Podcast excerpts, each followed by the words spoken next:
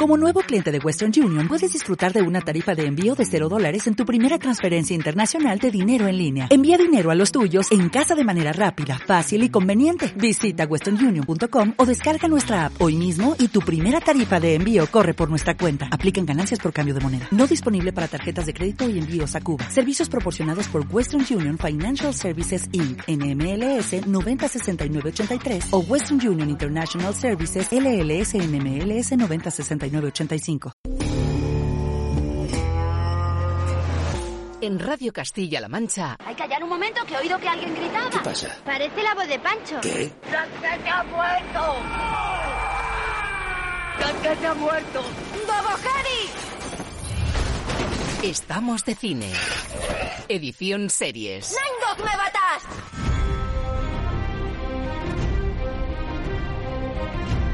Aquí comienza el programa de series de Radio Castilla-La Mancha. ¿Cómo te llamas? Heisenberg. Heisenberg.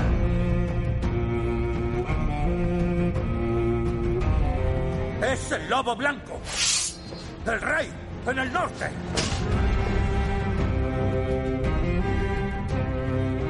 Venga, chavales, haced un círculo. Dad las manos, a por ellos. A la de tres. Una, dos, tres. Dracaris.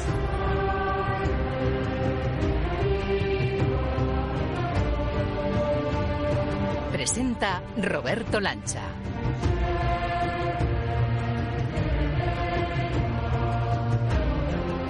Hola a todos, ¿qué tal amigos seriéfilos y escuchantes de Radio Castilla-La Mancha? Las plataformas no dan su brazo a torcer y pese al consabido y sonoro batacazo de Netflix y el contraataque millonario de Prime Video, esta semana son HBO Max y Disney, además de Apple TV, las que pisan fuerte para apretar todavía más el pulso por el podium de las series.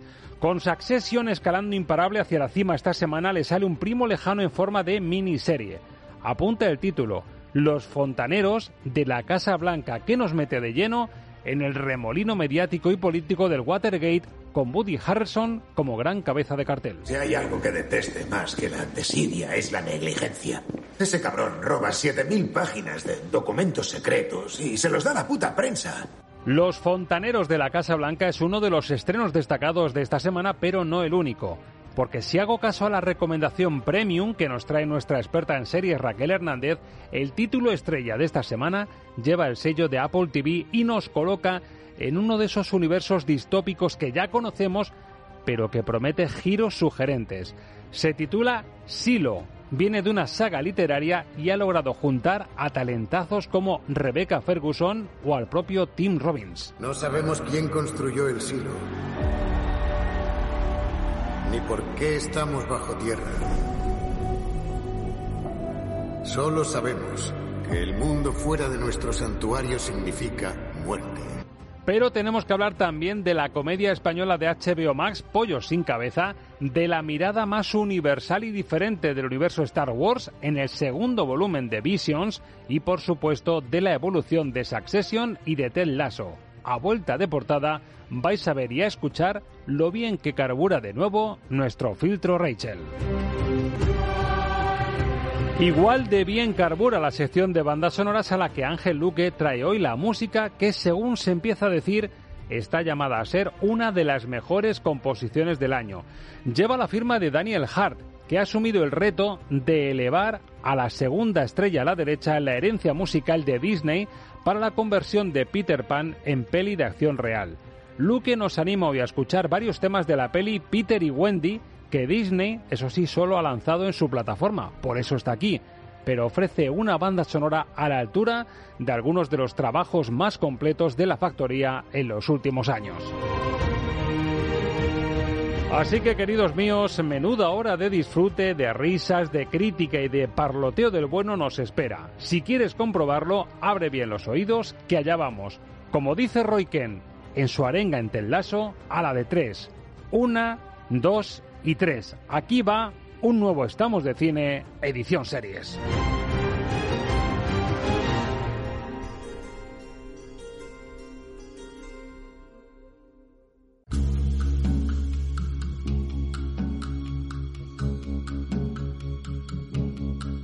El filtro Rachel. Las series del momento con Raquel Hernández.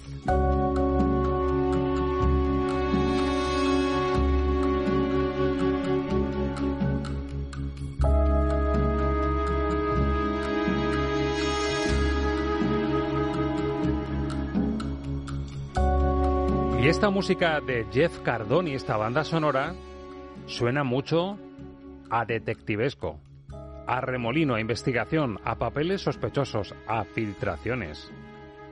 Esto huele a fontaneros en medio de la Casa Blanca. O por lo menos a mí me parece eso. Raquel Hernández, Hobby Consolar, muy buenas. Muy buenas, Roberto. ¿Qué tal estás? Voy bien encaminado. Escucha, eh, estoy demasiado atareado y en parte tú tienes la culpa.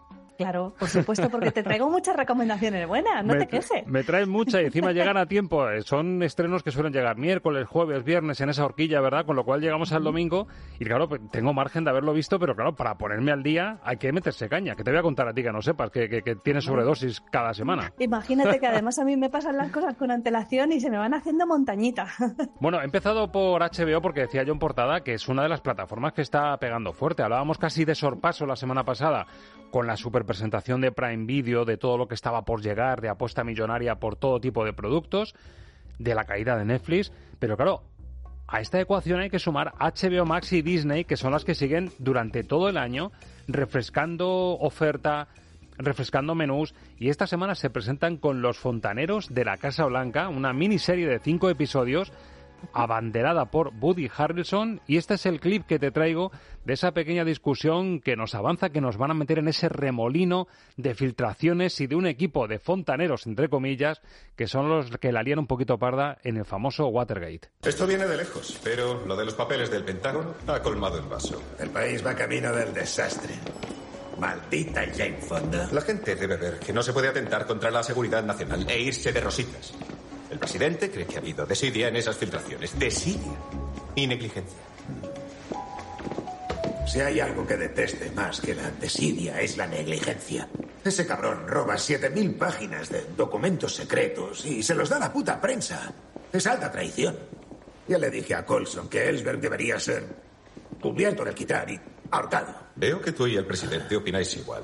Por eso es necesaria una unidad de inteligencia especial. Oh, vale, mira, eh, no, no quiero meterme en el terreno de nadie, pero eso de inteligencia especial suena a que somos eh, retrasados mentales. Raquel, ¿son retrasados mentales? Bueno, parecen bastante, ¿eh? Tengo que decírtelo porque, madre mía, se van metiendo en todos los charcos. Son dos desastres increíbles. Son fontaneros. Y bueno, la serie, como ves, sí, son fontaneros, entre comillas, porque desatascan un poco. se supone que están para desatascar, pero bueno, La estos no son como no son como Mario y Luigi. Esto es la lian parda, efectivamente. Bueno, cinco episodios, además son, son larguitos, ¿verdad? Casi una hora, 53 minutos de media cada uno, con lo cual esto, esto va ligerito y oye potente. Cuando tenemos a otro rostro de la tele, o sea, perdón, del, del cine, conocido como Woody Harrelson, pero además un reparto bastante poderoso, Alex Gregory mm, como creador, uno de los creadores junto a Peter Wick y David Mandel, esto es una apuesta potente. ¿Se puede decir que le ha salido un primo hermano bastante listillo a, a Succession? Mm, No tanto, no tanto, no, No llega tanto. tan lejos. Primo es lejano. una, sí, es una serie en clave de sátira política y sí que es verdad que a veces es un poco desconcertante porque eh, a veces se pasa de frenada con el humor y entonces eh, como que te hace distanciarte un poco. El gran adalid que tiene esta serie, desde luego, es el reparto, es una verdadera maravilla. Es verdad que tenemos a Woody Harrelson, eh, muy Woody Harrelson, ya sabes que últimamente siempre le da por hacer los papeles un poco histriónico, Total. pero bueno, le va bien por lo que te digo, por el tema del humor a la serie. Y tenemos también a Justin Theroux, que hacía tiempo que no lo veíamos, pero eh, que sí que es verdad que, que es un excelente actor. Lo hemos visto en series maravillosas como The Leftovers. Y aquí tiene pues un papel muy distinto. A mí me ha dejado un poco desconcertada. Te esperabas digo, más, por ¿eh? Te esperabas mezcla. más. Me esperaba más, me esperaba más. Me esperaba que fuese a ser más divertida y me esperaba más también de la factura técnica. Porque, bueno, cumple sin más, pero creo que es una serie que con una vis un poco más dramática, o ya que se quiere ceñir a hechos reales, mm, un poco llevada más a lo verosímil, aunque evidentemente eran unos desastres, pero no sé, me, me ha faltado una pátina de realismo que yo creo que le habría ido muy bien a la serie. Bueno, y por eso se te va a bajar un poquito de la, de la nota que tenías prevista. ¿Te la has visto entera ya, imagino, los cinco episodios? Sí, eso es. Eh, es vamos, eh, te puedo decir que es verdad que son cinco, es una miniserie, se consume rápido porque además es bastante ágil, pero con todo y con eso es que una de las claves de la comedia para que funcione bien, bien, es precisamente la cadencia y el tempo en los sketches. Y aquí eh, no me llega a ser una comedia del todo, porque evidentemente el tema que trata es bastante serio, pero lo intenta. Y ahí el ritmillo le falla un poco. Eh, ya sabes lo que pasa. Chiquito de la calzada no era gracioso porque, porque sus chistes fueran buenísimos, sino porque te los dosificaba de una manera y te metía unas morcillas entre medias que hacía que te rieras un montón. Sabía cuándo estirar y cuándo, cuándo prolongar la cosa. Y cuándo ya tenía que cortar. Pues aquí se pasan de frenada un poco con el humor para mi gusto. Y la mezcla de géneros, es lo que dice Alberto Lucchini en el cine muchas veces, que al final no sabes a qué estás jugando y quieres mezclar y no sabes si te vas a la comedia negra, si te vas a realmente algo de espionaje o te metes realmente en los entresijos y en los bastidores de la Casa Blanca. Y cuando no sabes a lo que juegas, pues la cosa se dispersa, se difumina, ¿verdad? Pues un poquito, y además te da especial rabia porque, como te digo, el reparto es muy potente. Hemos hablado de los dos protagonistas, pero tenemos aquí a Lena Headey, que la conocemos de Juego de Tronos. Tenemos a Don Hal Grison de el episodio 7 de Star Wars, sin ir más lejos. Eh, vamos, tenemos un plantel incluso de secundarios alrededor de los dos protagonistas que hacía que de esto se esperase un poquito más. Primo lejano, entonces, de esa accesión, ¿no? Es un Greg. Un Greg. el eterno aspirante patoso y jovencito que está por ahí mirando al fondo, ¿no? justo, justo, justo, has dado en el clavo. ¿Te llega a tres estrellas Los Fontaneros de la Casa Blanca, sí? Sí, sí, me parece una serie de tres estrellas. Mm, vamos, yo sí que la recomiendo para la gente que quiera conocer un poco los entresijos y tener claro que el enfoque es humorístico, porque ya desde la, desde la propia presentación de la serie nos dicen que no se ha cambiado el nombre de ninguno de los protagonistas por respeto a los inocentes, porque la mayoría fueron culpables. creo que es una declaración de intenciones muy, muy divertida ya, de punto de partida, y ya nos sitúa un poco en el tono de la serie. Cogiéndolo un poco con pinzas, no es una obra magna, pero bueno, es una serie razonablemente entretenida que solo por el reparto ya merece la pena. Desde luego, tres estrellas para esos fontaneros de la Casa Blanca, y sin dejar a HBO Max, yo le pedí a Raquel, así un poco bajo cuerda, Oye, Raquel, me están llegando muchos rumores de esta, de esta serie. Que mm, esta sí que puede ser prima hermana de Machos Alfa. Esto sí me lo compras, ¿no? Sí, sí te lo compro porque se parecen bastante en el tono en algunas ocasiones. Exactamente. HBO ha querido hacer una réplica, pero poniendo el punto de mira en el fútbol. No a lo Ted Lasso, pero sí viendo un poco esta vorágine de frivolidad que hay entre los chavales jóvenes, los primeros contratos que firman, eh, el rollo de convertirse en millonario siendo un chaval cuando tienes la cabeza que ni la tienes envolada ni seguramente la vayas a tener nunca. Y Hugo Silva encarnando a un representante de un aspirante a estrella de fútbol. Yo así de primeras, claro, me llegaron rumores de compañeros, ¿has visto esta tal? Y yo le dije a Raquel, oye, tenemos que hablar de cuestión de pelotas. No sé por qué relacioné el mundo del fútbol y de los representantes Raquel con las pelotas. Y te dije, cuestión de pelotas. Y me dijiste, a mí es que eso no me suena de nada. Y ya revisando los títulos dije yo, no será pollo sin cabeza. Y te dije, efectivamente. Pollo sin cabeza. Que es un poco, que por cierto, ya viendo un poco la ficha técnica, están por aquí como creadores e impulsores Carolina Bank y Alex de la Iglesia. Las cosas que tenemos que aguantar no tienen precio. Uy, yo soy Luis Felipe. Sé perfectamente quién eres, encantado. Ah, encantado. Qué contrato abrochaste, querido, qué maravilla. Bueno, el mérito es de Willy, es un crack. Sí, sí, todos son crack. Dentro del campo, fuera son monos con pistolas. bueno, enhorabuena por la renovación. Muchas gracias. Una maravilla y nada, un consejo.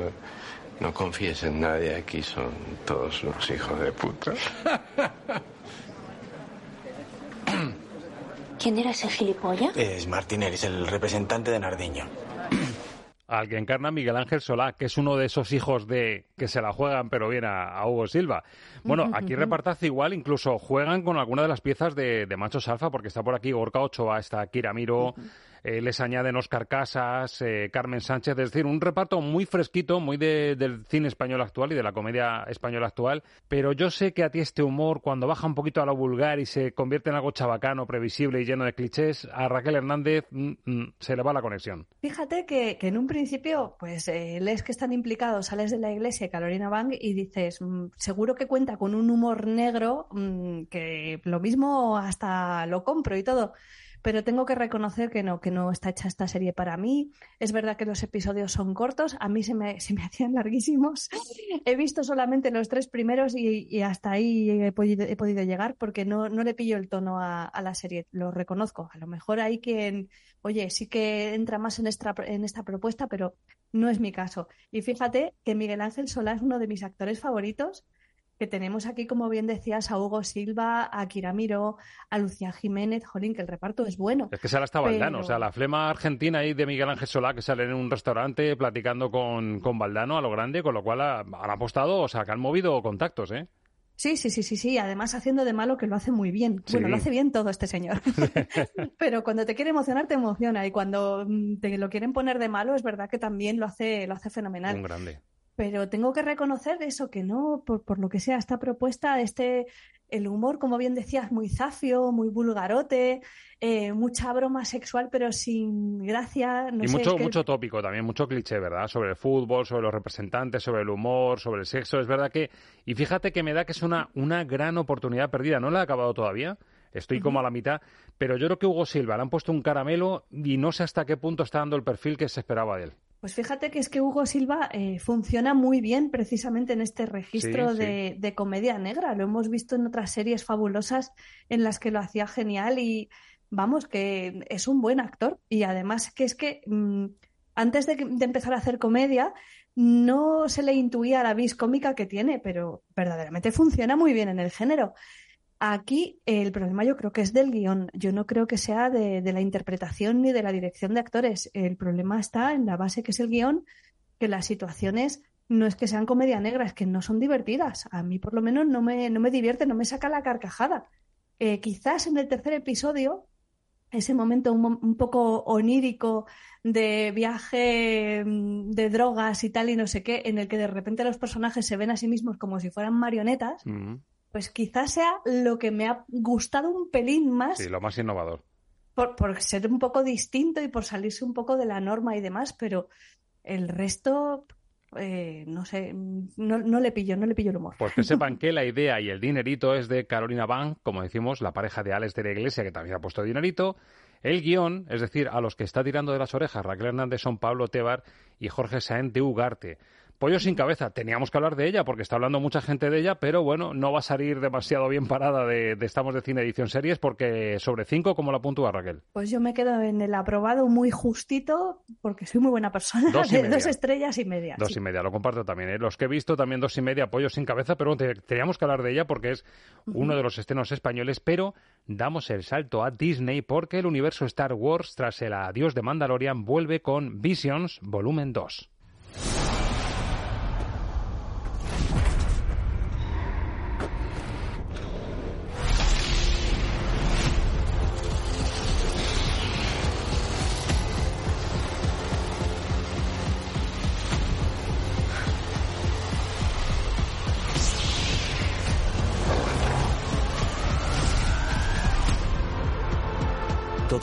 Una luz interior. Seguid la luz. Sabía que te esperaba algo importante. ¿Y si pudieras marcharte? No has de temer. Aquí hay otros como tú. Lo acabo de ver. Tiene poderes especiales. ¿Haces el favor de quitar tu orinal de la línea de salida? Es una auténtica... Exacto. No temas. Que la fuerza te acompañe. Empieza la función. Pues empieza la función, o mejor dicho, sigue la función con este volumen 2. Estamos hablando de un formato de cortometrajes con un aspecto universal. Estamos hablando de Star Wars, que yo creo que ya, Raquel, se puede decir harto y claro que es la franquicia, si hablamos del audiovisual, más prolífica que se ha hecho. Es decir, no se puede estirar más. Aquí estamos hablando de un combo de cortometrajes que llevan el sello de casi todos los países del mundo. Es coproducción de Estados Unidos, España, Japón, Irlanda, Chile, Sudáfrica, Corea del Sur, Reino Unido, India, Cartoon Saloon.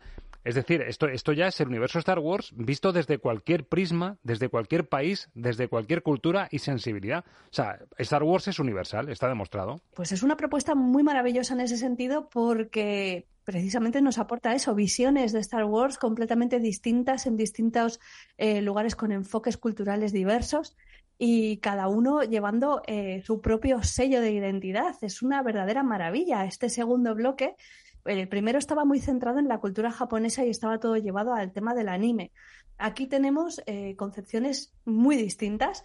Eh, para empezar, el primer corto que se puede ver, Sid, es el que se ha producido aquí en España y cuenta con las voces de Úrsula Corberó y con la de Luis Tosar para doblar a los personajes. Que además celebró este, este, estudio de animación, lo celebró, claro, es, que, es como que te toque un Oscar, que te den un Oscar prácticamente que te elija Star Wars para hacer uno de sus cortos, ¿verdad? Pues es una verdadera pasada, porque además te aseguras el enfoque completamente internacional de tener la plataforma Disney Plus que mira en cuantísimos países opera, es que te aseguras una pantalla tan grande que te van a conocer hasta en el último rincón del planeta. Y lo bueno que tiene además es que la propuesta española es precisamente una de las más eh, originales eh, y distintas que hay dentro de todo este universo, porque sí que es verdad que, por ejemplo, la propuesta de Corea del Sur se parece mucho a la de un estudio manga al uso, eh, la propuesta de Irlanda, que es la de Cartoon Saloon, que son los responsables de películas como Woodwalkers, El secreto del libro de Kells o mm, Son de Mar, pues eh, son eh, estudios que tienen como una identidad visual eh, que es casi como un sello corporativo. Es que verdaderamente ves la animación y dices, sé perfectamente de dónde viene la factoría Arman, que son los que hacen Chicken Run y todas estas películas en stop motion, tienen también como un sello muy fuerte.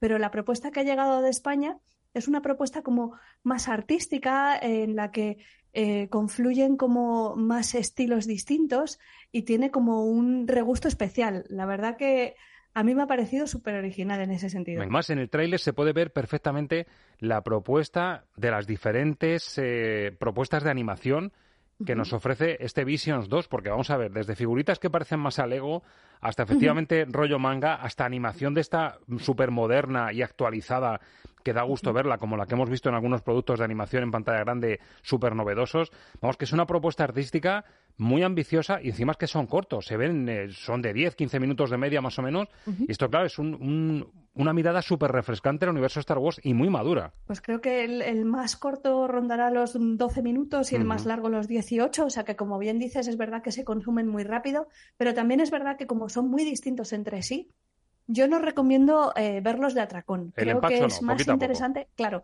creo que es más interesante empaparse del estilo de cada propuesta y ver, cómo han llevado los leitmotiv de la saga, ¿no? Los sables láser, eh, los Jedi, eh, los, los Sith, las guerras intestinas que hay en las minas, los problemas que tienen los personajes. Por cierto, Ninguno de estos cortometrajes es canon para lo que son el grueso de las películas, ¿vale? Son episodios completamente independientes, ¿vale? Eso es importante recalcarlo. Son, eh, pues eso, historias independientes que hay que tomarlas como tal, desde su propia concepción y desde el lugar desde el que emergen, ¿no? La propuesta india no tiene nada que ver con la de Sudáfrica y no tiene nada que ver con la irlandesa y esa es la riqueza de todo el universo de Star Wars, ¿no? Que nos permite moldearlo para llevarlo al lenguaje que queramos y hay determinados aspectos que hacen que nos sintamos dentro de ese universo a pesar de estar en animación 3D, en animación 2D, en stop motion, eh, con una propuesta artística, con otra mm, más eh, tradicional. Es que es no sé, una cosa muy gozosa para los verdaderos Me parece un acierto, son muy listos. O sea, el universo Star Wars, el, entorno George Lucas, son muy listos, saben darle... Es que esto no lo consigue, si me apuras, ni la religión, Raquel. Que tantos países, tantas culturas y tantas sensibilidades y, formas de ver el arte tan diferentes eh, tengan el nexo común de la historia de Star Wars, me parece que, están rompiendo fronteras, nunca mejor dicho. Que, por cierto, por todo esto que nos dices, claro, conviene revisar y estaría muy bien ver el volumen 1 también. Hay un salto importante de calidad del volumen 1 al volumen 2. ¿Aquí se gustan más? ¿Son más conscientes de, la trascendencia que tienen? Pues eh, yo lo que te diría es que le han dado un enfoque todavía más multicultural. Eh, y eso a mí me gusta. Eh, habrá a quien le guste más y a quien le guste menos, no lo sé. A mí me gusta que hayan ampliado aún más el foco para, como dices, romper fronteras y que todos nos sintamos dentro de Star Wars y que tengamos la sensación de que, de que da igual dónde estés, eh, puedes tener una visión que esté dentro de, este universo tan rico. Decías eh, eh, esa analogía con la religión. Bueno, es que verdaderamente Star Wars es un emblema. Total. Es que, Total. claro. Entonces, pues a mí me parece muy enriquecedor. A mí me ha gustado más incluso la segunda que la primera temporada. Claro, es que han fíjate. cambiado que la paz sea contigo a que la fuerza sea contigo. Si es que está- estamos hablando de términos de terminología casi bíblica, estamos hablando de una religión, efectivamente. Em, Sí, este sí, volumen además- 2, eh, Raquel, si lo calificamos sobre cinco estrellas para que los oyentes entiendan la calidad. Yo me quedaría en las cuatro estrellas. A Mm. mí me parece que han hecho un esfuerzo interesantísimo por ofrecer puntos de vista distintos. Me gusta mucho, además, que queriendo o sin querer, la mayoría de los cortometrajes están protagonizados por personajes femeninos. No me preguntes por qué, porque no creo que haya habido en este sentido ninguna directriz, ni que haya habido, eh, sabes, eh, ninguna imposición. Creo que de forma natural eh, eh, hay una sensibilidad hacia que haya personajes femeninos interesantes e importantes dentro de este universo y eso es una cosa que también me ha parecido súper curiosa. Lo saben hacer muy bien. Y otra cosa, celebro. yo te diría ahora mismo, te preguntaría, y creo que estás en condiciones ya de poder responderme. Ahora mismo Disney está dando muy bien de comer a sus suscriptores. Yo creo que ahora mismo es la plataforma más completa, en la que tiene una paleta que más allá del universo Star Wars, pero a través de, de esa opción de Star para adultos, yo creo que ahora mismo Disney es, es el que tiene casi el, el menú más, más perfecto y más completo, si me apura Raquel, ¿eh? no sé si estás de acuerdo. Uf, pues es que es muy difícil para mí decirte esto porque, Porque es que Prime está este- muy bien también, HBO Prime también tiene, tiene joyazas. sí. HBO está pasando por un momento maravilloso. Apple TV Plus, cuidado porque este mes trae cosas súper potentes. fuerte, Vamos sí, a hablar sí. de ella todas las semanas. Sí. O sea que es que eh, para mí es imposible decirte que sea la mejor porque tengo que reconocer que tengo varias en el Olimpo. Hay, lucha por el podio, ¿eh? Ahora mismo está la- Netflix en, a la baja, pero es que están HBO, Disney, Prime mm, pisando fortísimo y Apple, que ahora vamos a hablar Y de Apple, ellos. Apple, Sí, sí, sí. Efectivamente, porque viene con la serie que viene con las, eh, no, no te iba a decir las estrellas, pero sí viene con esa pátina y esa recomendación especial de Raquel Hernández, porque nos traen Silo, una superproducción dirigida por Morten Tildum y con un repartazo espectacular que huele a cine también. Rebecca Ferguson, recién sacada casi de Dune. Rashida Jones, Harriet Walter, Tim Robbins, que también lo colocan aquí. David Oyelowo, aunque bueno, David Oyelowo a mí ya te diré un poquito que el primer capítulo me ha rayado bastante el personaje, pero bueno, ahora, ahora si quieres eh, hago terapia contigo. Pero bueno, nos sitúa, la verdad es que el punto de partida de esta temporada, que son 10 episodios, es otra distopía más. Puede sonar el arranque a terreno pisado, un silo que puede recordar incluso a El Hoyo, eh, esa propuesta tan distópica y tan fuerte de un director español. Pero bueno, parece que estamos pisando un terreno que ya hemos visto, pero la cosa va de menos a más. Y esto es lo que nos cuenta el clip que te traigo el tráiler de Silo, la gran apuesta de Apple TV.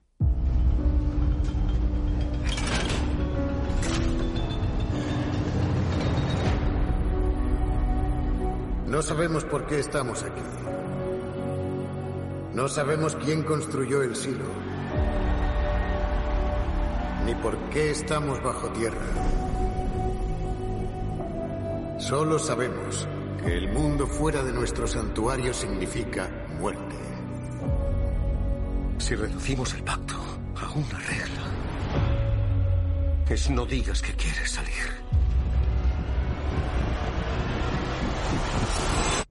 Porque entonces saldrás. O sea que eso queda claro, Raquel. Si se te ocurre decir que quieres salir del silo o pones en duda, te iba a decir qué leches haces ahí y qué pasa afuera. Claro, esto ya lo hemos vivido en un montón de series distópicas. Recuerdo una que era eh, como el nombre de una ciudad falsa, que había como una especie de muro gigante que no podías salir y que te venden que fuera si sales no puedes respirar y te mueres y que hay monstruos de todo tipo. Pero claro, aquí juegan con la duda de por qué están metidos ahí y si realmente fuera el ambiente es irrespirable, si te mueres porque no hay oxígeno, si no crece la vida ni la vegetación. Tienes esa duda, con eso hemos jugado, pero amiga, el desarrollo de la serie y del primer capítulo, que es casi una peli, va de menos a más. A mí mm, me acabó aburriendo un poquito, sobre todo el peso de, de ese sheriff del silo, que es David Oyelowo, que, que me, mm, me cansa un poquito ese perfil de personaje, el sheriff, el Marshall, me raya un poquito, pero reconozco que el capítulo va de menos a más y acabas con bastante expectación, ¿eh? Cuando veas el segundo, Me he quedado con ni ganas, te cuento ¿eh? cómo te deja el segundo. Sí, sí. Bueno, bueno, vamos a ver, vamos por partes. Lo primero, eh, la premisa principal es verdad que a lo mejor nos suena a, bueno, cosas que ya hemos visto antes. Comentabas, por ejemplo, El Hoyo, pero también podemos comentar series y películas como Snowpiercer, ¿no? Con ese transiberiano en el que viajaban los últimos supervivientes de la, de la, de la humanidad. Y aquí tenemos, pues, que están encerrados en un silo.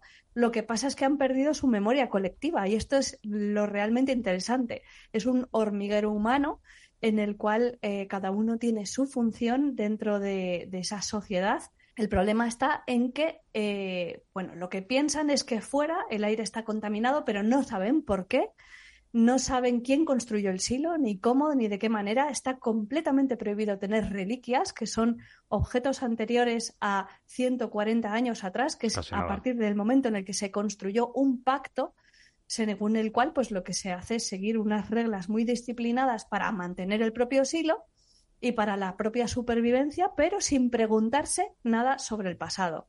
Y claro, pues esto va contra natura para el ser humano, que es curioso por naturaleza y necesita tener respuestas para todas las preguntas que se formula. Y a partir de ese punto, pues, eh, pues hay personas que empiezan a tirar del hilo y a crear una especie de rebelión en el interior del silo porque quieren eh, saber qué hay fuera verdaderamente y si les están ocultando o no la verdad. Eh, la serie es brutal. Eh, hay que decir que está creada en base a una trilogía de novelas eh, posapocalípticas de Hugh Howey, que están editadas en España por Minotauro, pero que están mm. completamente agotadas en todas partes, porque yo después de verlo he querido leer los libros y no has podido. Está complicada la cosa. se llama Silo, también, es la trilogía Silo, ¿no? Es la trilogía del Silo, sí. Que bueno eh, tiene consta de tres volúmenes distintos que bueno este hombre empezó publicando sus novelas autopublicándose en Amazon y consiguió ser un éxito de ventas arrollador y ya sabes que Apple TV Plus otra cosa no tendrá, pero el olfato para las grandes novelas y para hacer muy buenas adaptaciones lo tiene bien afinado. Y, bueno, pues mira, ha, recaído el proyecto en Morten Tildum, que es un director maravilloso, y encima tenemos como protagonista a Rebecca Ferguson, que es que yo creo que a esta señora habría que hacerle un monumento porque es que es brutalísima como actriz, bellísima y lo tiene todo. Son personajes impactantes y magnéticos siempre. Y mira que tarda, en, el primero se, se hace rogar, ¿eh? La vemos un, solo un poquito al final. Un instante, sí, sí, sí. Y sabes que va a ser un personaje con, con un poderío como el de Tim Robbins, porque Tim Robbins tiene una pinta de, jefazo corrupto increíble. ¿eh? Este tiene mucho que ocultar. ya verás, mola mucho porque el, primer y el segundo episodio, sobre todo, hacen hincapié en mostrarte esa sociedad retrofuturista y cómo está, em, cómo están creados esos niveles, ¿no? Como a medida que bajas, eh, pues como decías en el hoyo, ¿no? Eh, están las clases más humildes y las más pudientes y más poderosas y autoritarias están en la parte superior, pero aún así están bajo tierra y hay unas cámaras que les muestran lo que, se, lo que hay fuera supuestamente, pero se supone que no hay nada vivo. Eh, sin embargo, aparecen unas grabaciones que dan a entender que sí que podría haber algo de vida fuera. En fin, es algo muy desolador porque no sabes que es verdad, que es mentira, pero lo que está claro es que, eh, bueno, pues eh, hay un misterio por desentrañar que nos va a tener muy ocupados. Son diez capítulos, ¿te los has visto enteros? No, todavía no. Ah, o sea que no, sabes lo que pasa al final. Yo, yo con estas premisas tipo JJ Abrams, claro, tengo, el daño cerebral y las heridas que me dejó eh, perdidos. sí. Entonces siempre, siempre que veo esto os pregunto, como hoy hice con el hoyo antes de verla, etcétera, pero esto se resuelve al final. Tiene un final convincente. Lo que hay fuera o no hay fuera, o la explicación de todo. Porque al final, una apuesta como esta, Raquel, en el desenlace y en la forma de satisfacerte con el final y la inteligencia que puede tener el final, yo creo que tiene mucho para la puntuación final que le demos. Todo va a ser el jaque mate final. ¿Verdad? De este tipo de propuestas. Bueno, y espérate que lo resuelvan en la primera temporada. Yo de momento solamente he podido ver los dos episodios que se han puesto hoy en la plataforma y ya te digo que no he tenido acceso a los libros y quiero dosificarme esta serie porque me gusta muchísimo, me gusta mucho la apuesta visual, me gusta mucho la ambientación, me parece súper curioso cómo muestran, eh, cómo tienen su credo, eh, casi esas salvas que hacen, esos estandartes que cuelgan, que son casi como medievales. Sí, tiene también un eh, pelín del cuento de la criada también, si me apuras, ¿eh? Tiene, tiene un algo de eso, porque de hecho tienen un control sobre la natalidad muy férreo. Evidentemente los recursos son limitados en el interior del silo y tienen que tener aprobadas las relaciones, imagínate, para empezar, y para seguir todas las mujeres tienen un estricto control sobre, sobre la posible gestación de un bebé. O sea que, bueno, creo que nos queda mucho por descubrir y no sé si se cerrará en una primera temporada o si la dejarán abierta, porque como te digo, es una trilogía de novelas. Bueno, Me pues- imagino que dará para más. Mientras sigan un patrón, mientras sepan hacia dónde van, no vamos mal. ¿Sabes lo que te digo, no? Porque en Perdidos empezamos a estirar, empezamos a hacer flashback inútiles. Al final decían los creadores, no, esto no va a rollo purgatorio ni va a rollo espiritual. Y al final tiraron por donde Pues menos tiraron, menos mal. Así que, por favor, que sigan un patrón, porque de mantenerse así, por lo que me dices, estamos en una serie de mínimo cuatro estrellas, ¿eh? Es, es cine Bueno, casi. Sí, sí, sí. O sea, a nivel de diseño de producción, ambientación, e interpretaciones, el desarrollo del guion, a mí me gusta mucho también cómo van introduciendo los flashbacks para ir eh, contándote cosas del pasado que afectan al presente e irte dosificando la información para mantener el misterio, pero que sin que se sienta como un chicle demasiado estirado. Así que yo de momento estoy entre las cuatro y las cuatro estrellas y media. Estoy ahí, ahí, me está gustando muchísimo. Pues sí, se titula Silo, superproducción en plataforma, eh, en este caso en Apple TV, que es una de las apuestas fuertes con nombres poderosísimos del cine que dan el paso a esta serie, que dan el salto a esta serie que nos recomienda Raquel Hernández. Así que es una propuesta muy fuerte. Y sin dejar Apple TV, seguimos pendientes de nuestro Hotel Lasso. Raquel, ¿sabes que nos han hecho caso? Sí, ¿no? En el último, si tú dijiste, Jolín, los dos nos quejábamos, ¿no? ¿Cómo hacen esas elipsis con lo que nos gusta de la evolución del Richmond, de los partidos de Ah. fútbol? Esas elipsis que hacen. Bueno, pues en el 8 de la tercera temporada, después de todo lo que hemos dicho, nos han hecho caso y han empezado el capítulo de una forma diferente a la que nosotros nos quejábamos. Recibe Jamie Tart. Hoy ha sido el talismán indudable del Richmond. El pase a Rojas y gol.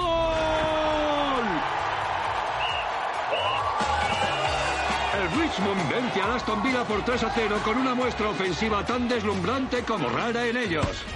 El club de fútbol Richmond ha logrado dos victorias consecutivas decisivas y el pobre Southampton ni las ha visto venir. Bamberkatz marca el gol de la victoria en el 95 contra el Tottenham y en el canódromo se desata la euforia absoluta. Otra victoria sensacional del Richmond en casa del Everton. Y van cuatro seguidas, maravilloso. La vida sonríe a los Greyhounds. Es un golpe de suerte. Todo lo que sube acaba bajando. Es un momento dulce en Nelson Road y cabe pensar que no habrá nadie más feliz que el entrenador Ted Lasso. Pues nada, no hagáis elipsis, pues en 52 segundos la remontada del ritmo. Raquel. Eh, sí, total, total, Nos total. han hecho caso por las narices, ¿eh? Por las narices, por las narices. Es otro episodio de bajón para Ted Lasso. Me da muchísima pena porque tiene aspectos súper interesantes. Aquí se habla de la filtración de vídeos privados en sexting, Internet sí. y, y en cómo gestionar todo eso, ¿no? Esa, esa crisis de identidad que te puede producir, ¿no? Y de pudor y, y todo, todos estos temas que hablamos en su día cuando, cuando hablamos de la serie Intimidad, si lo recuerdas. Sí, efectivamente. Eh, Esa, esa serie sí que toca muy bien ese tema y además eh, Sí. viene muy al pelo, pero aquí, entre que está forzado, entre que los personajes a los que les afecta se salen de la historia principal y de la trama que nos gusta de Ted Lasso. Y al final es que es al final el guiño este de un minuto a la remontada del Richmond y que le empiezan a ir mejor las cosas con el cambio de estilo, etcétera, etcétera, y otra vez se nos van a dramas personales, con lo cual vuelve a perder la esencia casi todo el capítulo. Es una lástima, pero sí, este episodio creo que está a la altura del quinto, que creo que ha sido el que menos nos ha gustado Sí. hasta ahora. Yo me quedo igual en las tres estrellas. Me parece que cada vez que retoman la historia esta de amor extraña entre Killy y Jack, eh, pues eh, no sé, es un, un roba escenas para mal. Porque, porque nos quita el interés por la historia y además le resta completamente su sentido del humor tan particular y el instinto un poco de superación, todos esos valores positivos que tiene la serie, pues no se entiende muy bien cómo encajan con esa subtrama que no termina de encajar con lo demás. Es que es una cosa que está como aparte, no sé, es una pena. Sí, sí, se nos está desinflando Lasso y es verdad que al final tiene un momento Hey Jude de, de los Beatles, un homenaje muy bonito a, a los Beatles. Y es verdad que cierra con un buen sabor de boca, ese, ese buen rollito que nos gustaba de Ted Lasso, que lo definíamos siempre como la infusión amable antes de irse a dormir. El final es verdad que lo tiene, pero no, no se, se nos está yendo a un té que no nos gusta demasiado. Sí, además es una pena porque estamos encajando episodios que son de bajón como este con otros fantásticos, como el de los girasoles de apenas hace un par de semanas o incluso el anterior, que estaban muchísimo mejor hilados, pero de repente em, sí, es como que se dispersa. Eh, este personaje de Jack que ha aparecido eh, es como una usurpadora que no, no viene a cuento y mm, como que rompe completamente la esencia de los propios personajes. No sé, a mí me tiene un poco sorprendida esta serie. Es verdad, está, está bajando un poquito y fíjate que el título ya lo deja claro, nunca nos quedará París, que es un poco buscarle el reverso a siempre nos quedará París, el final de Casablanca, pero aquí se van al lado bajón, ¿eh? Bueno, espérate, ¿eh? porque a mí en este episodio me ha dado mucho la sensación de que vamos a volver a los orígenes en muchas cosas. Brotes verdes, ¿has visto brotes verdes? He, visto brotes verdes en la relación de Ted Lasso con su ex y he, visto también brotes verdes de Killy con Jamie Tart. Sí, sí, sí, ha habido brotes verdes. Sí, ha habido un momento taxi ahí y miraditas que, invitan a los optimismos. Sí, sí. ya veremos si hemos sido ingenuos, un poco Ted Lasso, ¿no? Pero es verdad que nos baja un poquito y este yo creo que se quedan las tres, ¿eh? Sí, se quedan las tres para mi gusto, por lo menos. Y Succession. Succession. 4 por 0, 6. Living Plus. Eh, tenemos a los hermanos ya dando algún patinazo importante, sacando esa bravuconería, em, los excesos de esos niños multimillonarios mimados que ahora tienen el poder. Y te traigo un clip que viene a demostrar perfectamente, Raquel, la frivolidad de esta gente. Si a un niño rico con cierta edad, pues le dices, bueno, este chico tiene mucho dinero, pues a lo mejor te aparece con una bici muy cara, ¿no? Pero tampoco se nota tanto.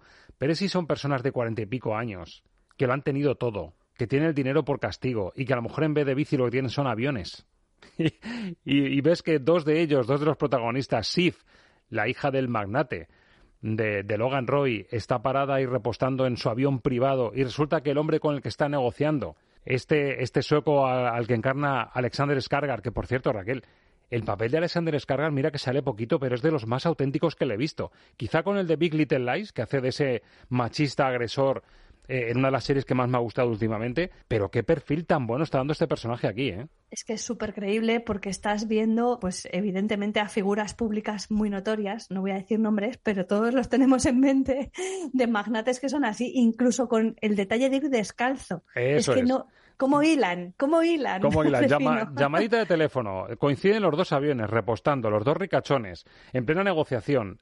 Él le llama a ella, así, a la hija, a la supuesta delfín de, del emperador y le dice, oye, te vienes al avión coqueteando con ella. Y dice, pero tú estás tonto, ¿cómo vi yo el avión? Y baja el tipo descalzo a verse las caras. Y es justo el clip que te traigo, Raquel. Succession 4x06 Living Plus. Hola. Hola. Bueno, ¿qué? ¿Qué de qué? Que has viajado 3.000 kilómetros y no te puedes acercar 20 metros. Ya, verás, es que solo hemos aterrizado en un sitio cualquiera para repostar y no hay razón alguna para bajarme, o sea que... Adiós. Anda. Yuhu. Hola. Hola. Qué anticuado está. Oh, no critiques mi avión por dentro. Me duele. ¿Qué pasa? Nada, nada. Eh, quería ver cómo iba la cosa.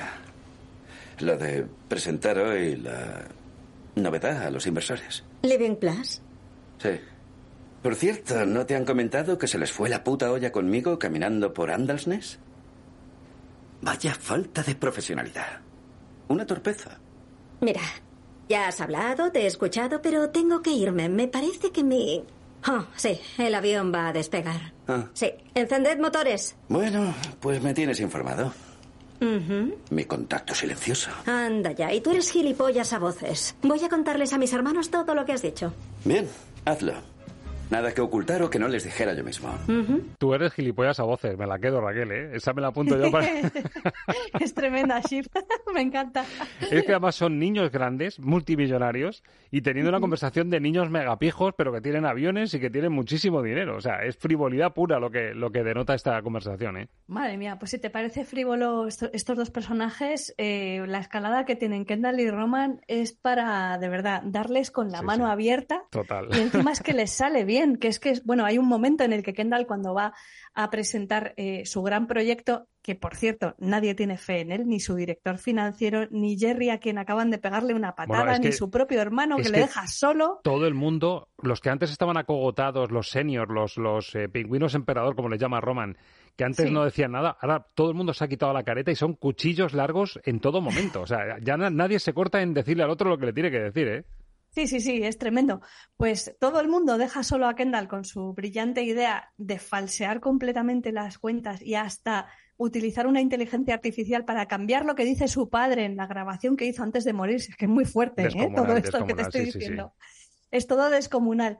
Bueno, pues se queda solo, solísimo, presenta el proyecto, le sale bien y simplemente comentarte que antes de que lo presentara llega a decir que ha inflado tanto las cifras que es como para de verdad tener auténtico terror hacia el capitalismo, para que lo diga él, para que lo diga él. Exacto.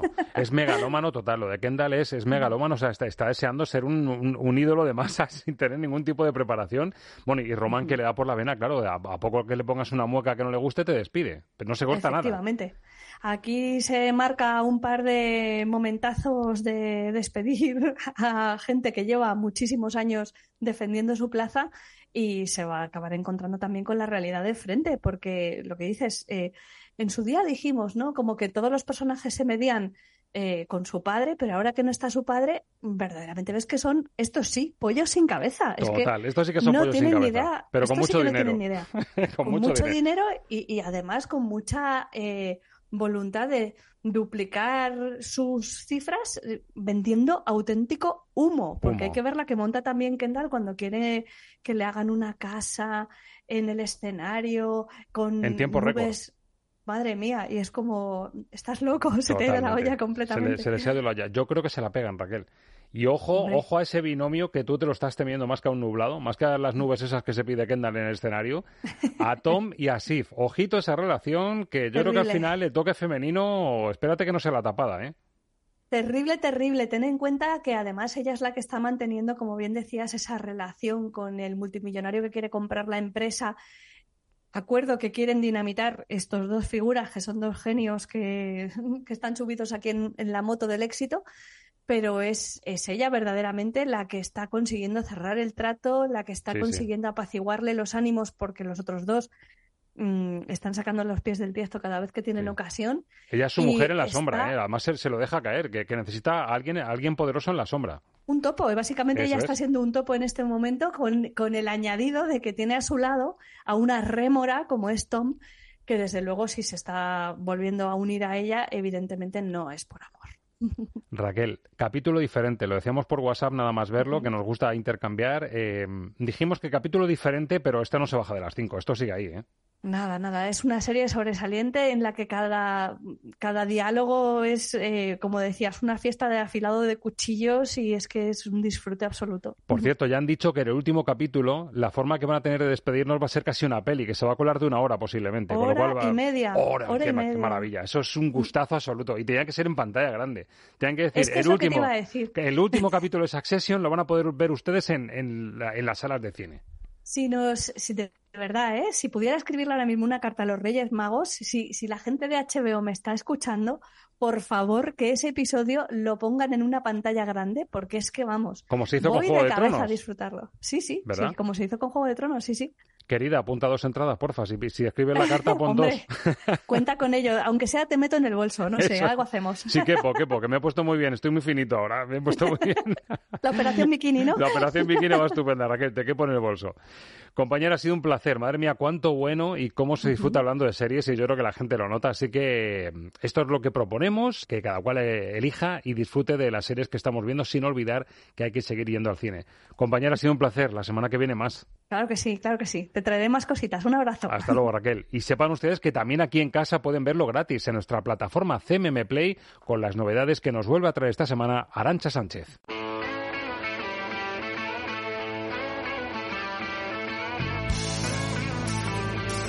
Esta semana, en CMM Play. Muy buenas chicos, ¿qué tal? Esta semana abrimos la cartelera de CMM Play con una película cuyo título nos remite directamente a la canción de los Beatles. Amor es todo lo que necesitas. Esta comedia romántica, protagonizada por Pierce Brosnan y Trindu Hall, se centra en el choque entre dos personas muy diferentes que se encontrarán en Italia para celebrar la boda de sus respectivos hijos. Pero nada saldrá como los organizadores habían pensado, porque explotarán todos los secretos que los participantes mantenían guardados. Y ahora pasamos al cine español con League Story, una comedia dirigida por Alfonso Paso en 1972 que en su título parodia la célebre película norteamericana Love Story. Con un reparto formado por Tony LeBlanc, Paca Gabaldón o Manolo Gómez Burr, entre otros, narra historias cruzadas de diversos personajes que para encontrar la estabilidad sentimental recurren a la sección de contactos de un periódico. Ambas están ya disponibles en nuestra plataforma gratuita de CMM Play y esperamos que sean de vuestro agrado. Estamos de cine, un placer y hasta la semana que viene.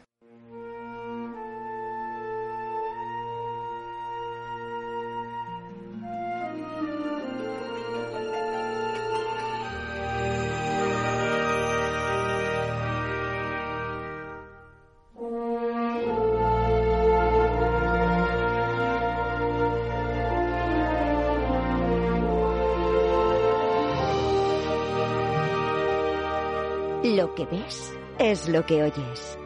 Música para soñar series con Ángel Luque.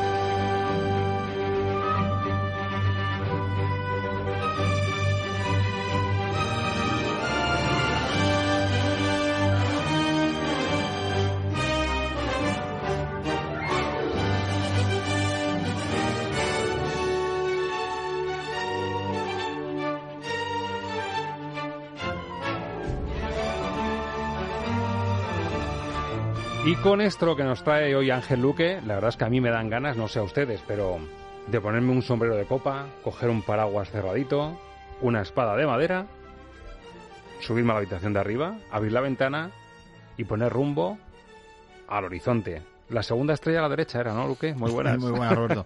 Efectivamente, segunda estrella a la derecha. La sí. segunda estrella a la derecha. Escucha esto así de primera me ha sonado John Williams. Por lo menos esa aproximación de viento. Luego ya se va por otros derroteros, pero... Mm. Sí, bueno, su- sí, sí, sí. Suena a John Williams y suena también un poco un homenaje a, a lo que ha sido la música clásica del Peter Pan de, de Disney. Disney de los años 50. O sea, tiene ese, ese toque homenaje con un brillo orquestal y efectivamente te suena un poco a John Williams porque te recuerda, aunque no sea del todo así, pero te recuerda un poco a Hook, claro. Te recuerda un poco a la idea de Hook, ¿no? Es que, claro, John Williams cuando hacía bueno, no quiero hablar en pasado, ¿no? John Williams cuando hace películas eh, de aventuras, cuando hace películas de aventuras, de aventuras más de mundo infantil, eh, tiene una sonoridad muy, muy, muy, muy, muy clásica y además siempre utiliza más o menos el mismo estilo. O sea, para lo infantil siempre utiliza más o menos los mismos recursos. Y Daniel Hart realmente no ha querido para nada eh, dejar una banda sonora que se saliera de esos parámetros. O sea, lo que nos vamos a encontrar es, bueno, por un lado, la crítica está diciendo esta banda sonora quizá vaya a ser una de las mejores del año ya. Sin ser una película que, eh, bueno, que, que va a ser de gran público. Que no se ha estrenado en pantalla. Se ha estrenado directamente. Política rara de Disney. En plataforma, por eso la tenemos Eso aquí, es. ¿no? Por eso la tenemos aquí, por ser de, de plataforma. Y, eh, y que mucha gente ni se va a enterar de esta, de esta película. Sin embargo, banda sonora ya se está hablando de esto. Entonces, prueba el fenómeno de que Daniel Hart, compositor que aquí hemos tenido ya por varias, por varias razones. Y muy diferentes. Muy diferentes, sí. El Caballero Verde Sí. y la serie Entrevista con el Vampiro. Fíjate que dos atmósferas, que dos ambientes y texturas tan diferentes. Totalmente. El Caballero Verde, que era casi un trippy musical y, verde. argumental. Y luego, claro, Entrevista con el Vampiro, que estamos en otro, en otro tipo de, de ambiente y de Sí. atmósfera, más de vampiros, más de época. Bueno, pues ya lo que parece que queda un poco claro es que esta banda sonora puede ser la consagración de Daniel Hart. O sea, con este recorrido que vamos a, que vamos viendo, con esta banda sonora puede ser que sea consagrado. Y de hecho te llamó la ¿no? atención, Ángel, por la música. Porque Sí, sí, ha claro. pasado, sí, hablábamos antes fuera de micro, que ha pasado un poco de tapadillo, que ha ido de puntillas el estreno de Peter Pan, igual que La Sirenita, ya se está viendo la- el tráiler en cines, que vamos a ver La Sirenita. Este Peter Pan en acción real, se supone que igual el que el Rey León pasó a acción real, Aladdin pasó a acción real, lo han hecho con Peter Pan, pero ha pasado muy de tapadillo, de tapadillo y está Jude Law como Garfio. Sí, estoy yo como que es quizá el gran, El gran reclamo. el gran reclamo como en esa parte. Bueno, aquí aparece la pregunta, ¿cuál es? Una de mis clásicas preguntas es, ¿era necesario hacer esto? Bueno, yo creo que no. Campanilla, Yo una que chica no. de color, Yo creo que ya está hecho. quiero Peter, decir- un chico latino. No, pero sí, para el margen de eso, quiero decir, no, o sea, no es necesario contar más veces Peter Pan. Eh, Hay cosas en las que es verdad que a lo mejor no se ha hecho la, no sé, la versión definitiva. Bueno, si alguien me dices, mira, van a hacer un Drácula nuevo, me sigue pareciendo muy atractivo. Peter Pan siendo uno de los grandes mm, cuentos, historias, ¿no? De J.M. Barry ya se ha contado de muchas perspectivas, incluso de la propia perspectiva del escritor, ¿eh? como, como vimos en Descubriendo Nunca Jamás, con esa banda sonora maravillosa de Kazmarek. La hemos visto en, en dibujos animados, la hemos visto esa versión de Hook que acabamos de mencionar. Hay más versiones que si me apuras. Luque, con todo lo fallida que mm, se dijo que fue Hook, Yo, sobre todo, el ambiente del principio, esa casa de Londres, donde se gesta ese guiño que te he hecho al principio del abrir la ventana de la habitación de arriba de los niños, de, de soñar con la segunda estrella a la derecha, donde me siento más cómodo y me creo más la historia de Peter Pan, es en Hook, por lo menos en la primera parte de la película. Sí. Bueno, yo creo, fíjate que eso puede tener culpa la música, ¿eh? Puede tener culpa la música porque te mete en un mundo... John Williams, y luego la ambientación de Spielberg, es que estamos Sí, hablando es de una- Spielberg. Es una ambientación muy fantástica. Sin embargo, la crítica nunca la ha tratado bien. a No, esa- no, no. a esa Parece un producto menor de- de Sí, Spielberg. nunca la ha tratado bien. El casting era muy curioso, hay que reconocerlo, ¿no? Dustin Hoffman, tal, o sea, Julia Roberts. Y Robin Williams haciendo de Peter Pan crecido. Peter Pan se tiene que acordar de que fue el Peter Pan auténtico. Fíjate, de todo, de todo eso, quizá me quedo con todo el reparto de aquella película y, y y Williams es el que, fíjate, ahora con el paso del tiempo no me convence en ese, en ese papel, no, no, me, no me le creo en Peter Pan crecido. Fue raro, ¿no? fue una- una apuesta un poco sí. rara. No me le termino de creer en ese, en ese personaje, no sé ni siquiera si él estaba cómodo, fíjate, haciendo, no me transmite comodidad en la historia, pero bueno, eh, en esta en concreto, aparte de que no había necesidad, ha pasado desapercibido y sin embargo lo que vamos a disfrutar es de un ratito de música fantástico. La banda sonora, atención, ya lo digo, se está diciendo que va a ser una de las más sonadas del año. Luego ya sabes que eso queda en, la, en la cajonera de muchos, de muchos sitios y de muchos críticos. Pero es verdad, y lo estamos comprobando, que la sonoridad es brillante, que nos lleva a una épica clásica de aventuras, que nos lleva al mundo infantil de una manera maravillosa y que Hart no ha escatimado en todo el desarrollo orquestal que le ha podido dar a la, historia y lo vamos a comprobar. Y me gusta mucho que Luke haya encendido la luz del arma y llegase ese WhatsApp diciendo, Lancha querido, ojo con Peter Pan, en plataforma, por desgracia, que por cierto es Peter y Wendy la película. Peter y Wendy, Peter y Wendy. Que también han, han intentado decir una campanilla de color, un Peter Pan latino y en el título Peter y Wendy. O sea, lo intentamos hacer todo tan equilibrado y tan encorsetado ya que hay que cumplir con, con todo, ¿eh? Mm, Bueno, sí, yo creo que también lo han hecho un poco precisamente por lo que yo acabo de decir hace un momento de que no era necesario porque ya la historia de Peter Pan está contada. Bueno, por es una- justificar la revisión, ¿no? Sí, es una forma de hacer algo nuevo, que no es otra vez volver a poner Peter Pan, al margen de que pueda ser esta, esta otra opción que tú dices. Pero yo creo que también va por el tema de ofrecer una- un título nuevo para distanciarla, separarles una nueva versión. Bien. no. Bueno, pues ponemos en el ladrillo allí en la- al lado de la chimenea londinense, ponemos Peter y Wendy y todos contentos, ¿no? Sí. Bueno, momento clave. Vamos a seguir poniendo a prueba a este compositor que nos está demostrando una versatilidad y un pulso bastante bueno, este Daniel Hart, al que le pedimos ahora que nos lleve a Neverland. Eh, una historia clásica de Peter Pan y esta además que remoza la historia desde el minuto uno, la llegada al país de nunca jamás y ver que realmente ese país existe es uno de los momentos álgidos. Álgidos. Vamos a ver si lo resuelve bien.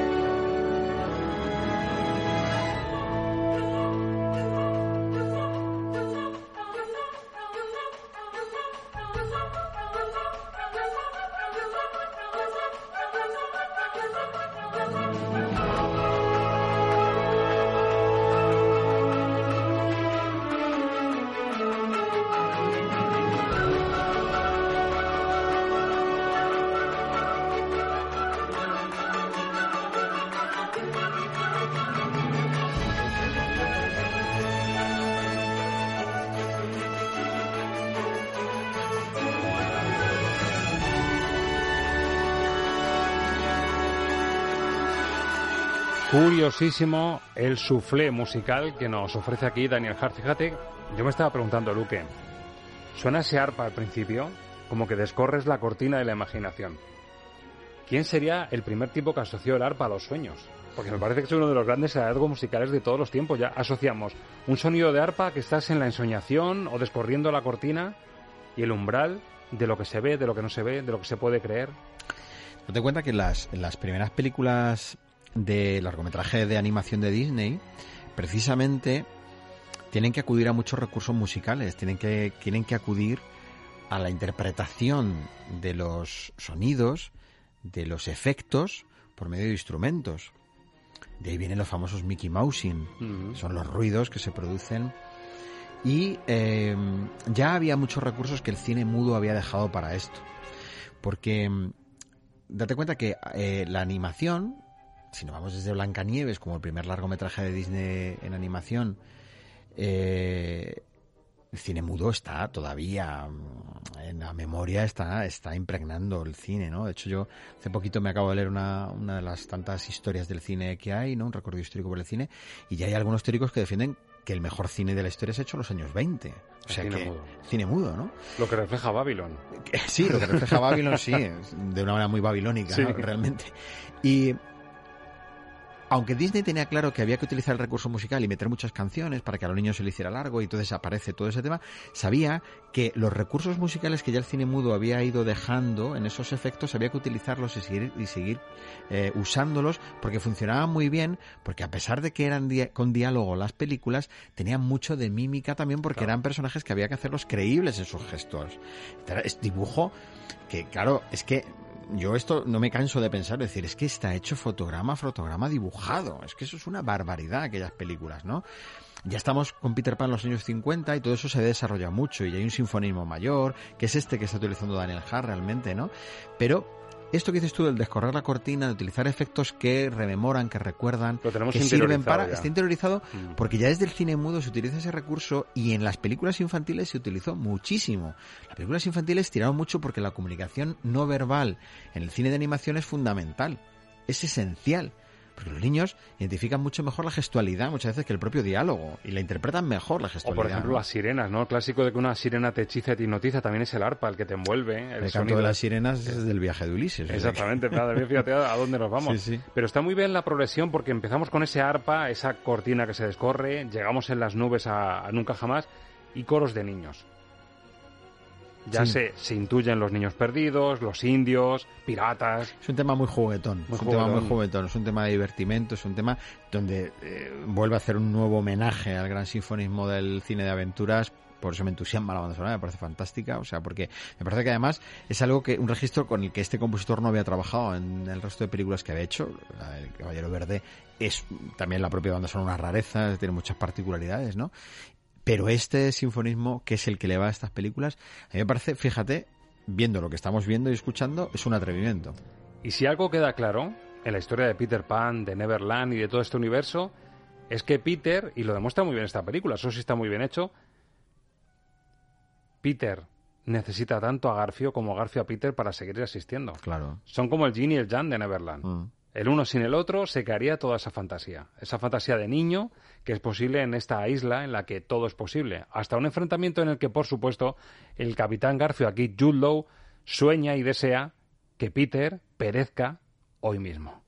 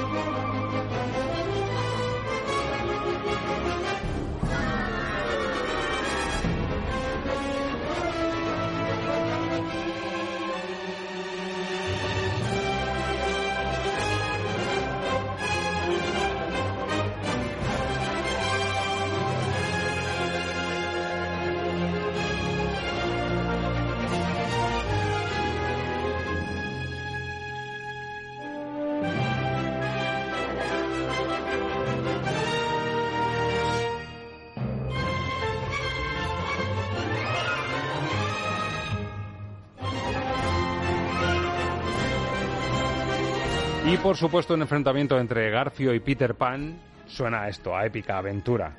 Y lo resuelve muy bien Hart, está muy cómodo Mm. en este registro. ¿eh? Sí, está muy cómodo y de nuevo nos ofrece un espectáculo aventurero. Vamos, que la banda sonora nos decepciona. Por eso yo creo que, que va a ser de las sonadas del año, porque hace tanto tiempo que no escuchamos un sinfonismo tan, tan, tan cinematográfico que me recuerda, vamos, y nos podemos ir más atrás. Me recuerda a, a las, a las bandas sonoras de Congo para Robin Hood, por ejemplo. O sea, me recuerda a, a esas historias, ¿no?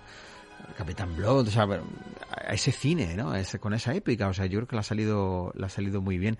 Fíjate, yo con esto el enfrentamiento de Peter Pan y el Capitán Garfio siempre tengo en la cabeza que yo tenía eh, ese Cinexin que a lo mejor muchos de nuestros oyentes tenían de pequeños, ¿no? Entonces tú sabes que había que darle a, la manivela, A la entonces tú sí. podías parar, ir hacia atrás, hacia adelante, y eso era, a mí me parecía divertidísimo, ¿no? Era el- el- la primera mm, forma de jugar con el cine. Claro. Es un poco lo de Spielberg, la que, vida, lo que cuenta Spielberg, Su ¿no? primeros Su- juegos, decir, oye, si corto aquí, si esto lo doy más deprisa, y así, si aquí Y yo tenía una pelea entre Peter Pan y Capitán Garfio, que estaba sacada la película del año 50, eh, 53, creo, si no recuerdo mal, es el Peter Pan de, de Disney. Y a mí me encantaba un momento en el que eh, eh, Peter Pan sacaba un pequeñito cuchillín, entonces, que, le- entonces Hacía la moviola para- la moviola de cuando y el capitán, y, y ir viendo fotograma a fotograma lo Ujú. que era el dibujo. Ahí yo, ahí es cuando yo ya de pequeño me di cuenta lo importante que era el movimiento eh, en los dibujos Claro. para darle sensación de realismo, ¿no? Y para engañar al ojo. Y, y esa escena la tengo yo como muy, muy grabada, muy interiorizada como algo muy cinematográfico, ¿no? Esa pelea entre Peter Pan y el Capitán Garfio, como algo de, de las escenas de acción que desde pequeño recuerdo como más, más entrañables. Claro, cuando ves una película como esta te das cuenta que todos los medios han avanzado muchísimo, que ya damos muchas cosas por supuestas, todo el espectáculo visual ya nos parece normal, ya no nos sorprende tanto, ¿no?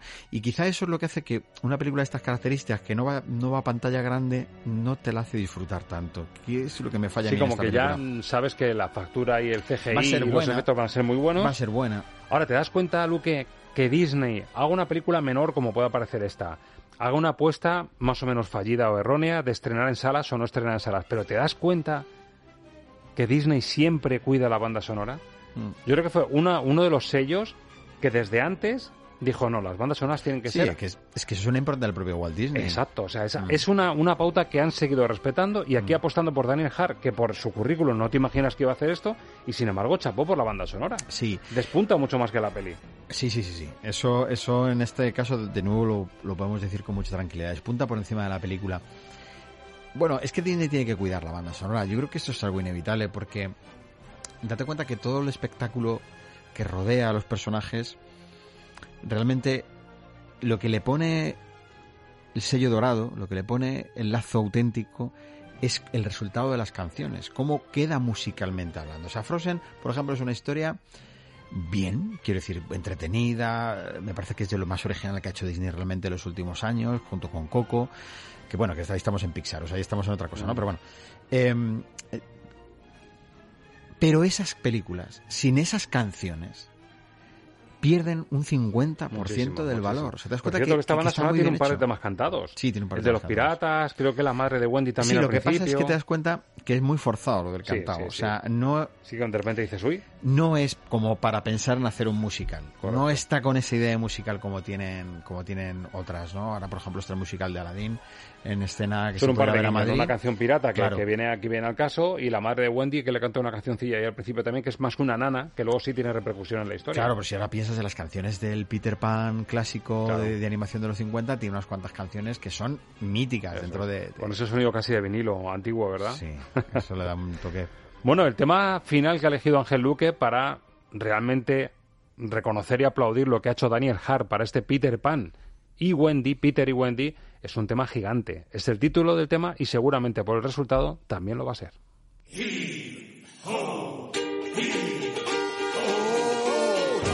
Quiet are the devils in the deep, so slow and silent, so you swallow in your sleep. With a tail and a tooth, and I'm telling you the truth, you'll be boiling in the belly of a body move.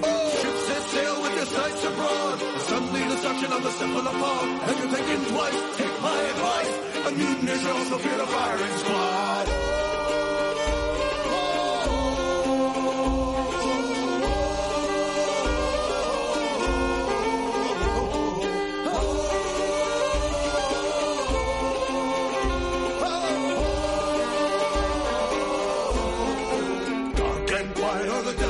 Deep, so slow and silent, so you swallow it in your teeth. With the tale and the truth, and I'm telling you the truth, you'll be boiling in the belly of a barking bull. Ships set sail Y no podía faltar la canción de los piratas, además muy modernizada. Ti- Tiene, tiene una pátina así modernita, ¿verdad? Que fíjate, es curioso, eh, me venían casi los efluvios y los ecos de Master and Commander, la tenemos recientita, que también había canción como muy mm, iris, ¿no? A- Sí.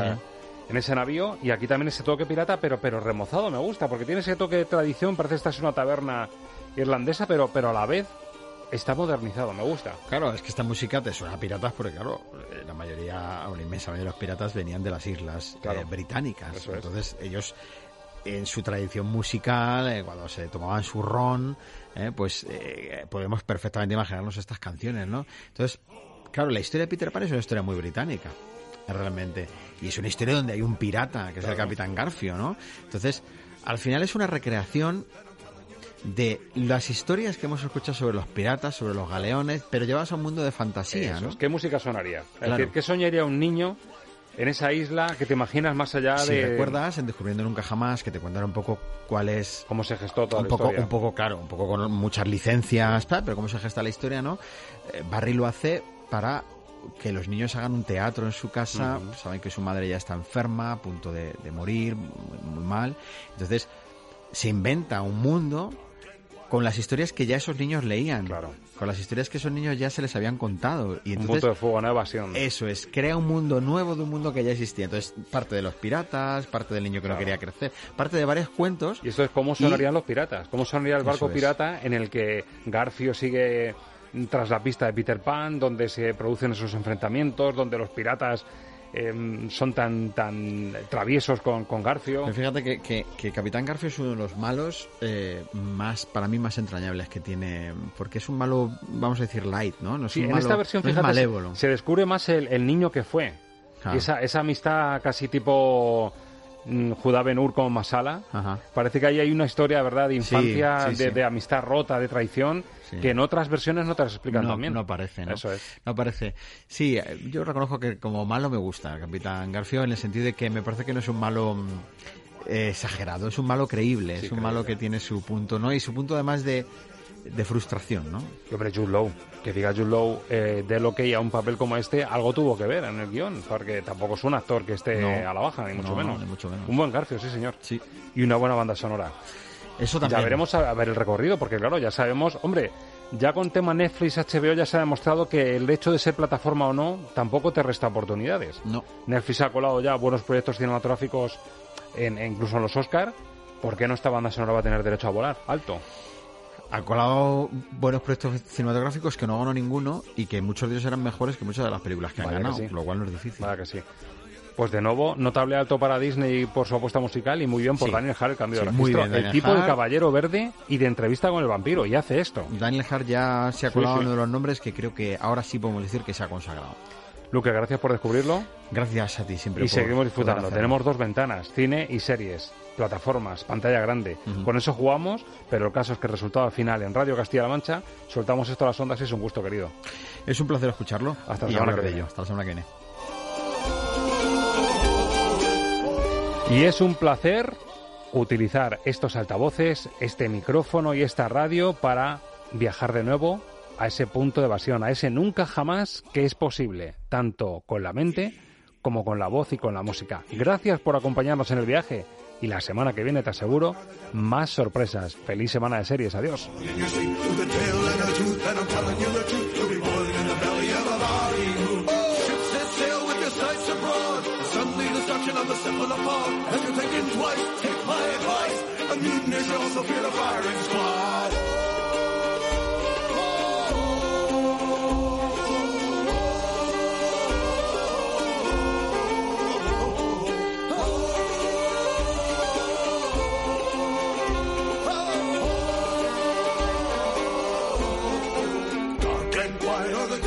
Deep, so slow and silent, so you swallow it in your teeth. With the tail and the tooth, and I'm telling you the truth, you'll be boiling in the belly of a bull. Ships set sail with your sights abroad. Suddenly the suction of the cephalopod, and you're thinking twice, take my advice. A mutineer should also fear the firing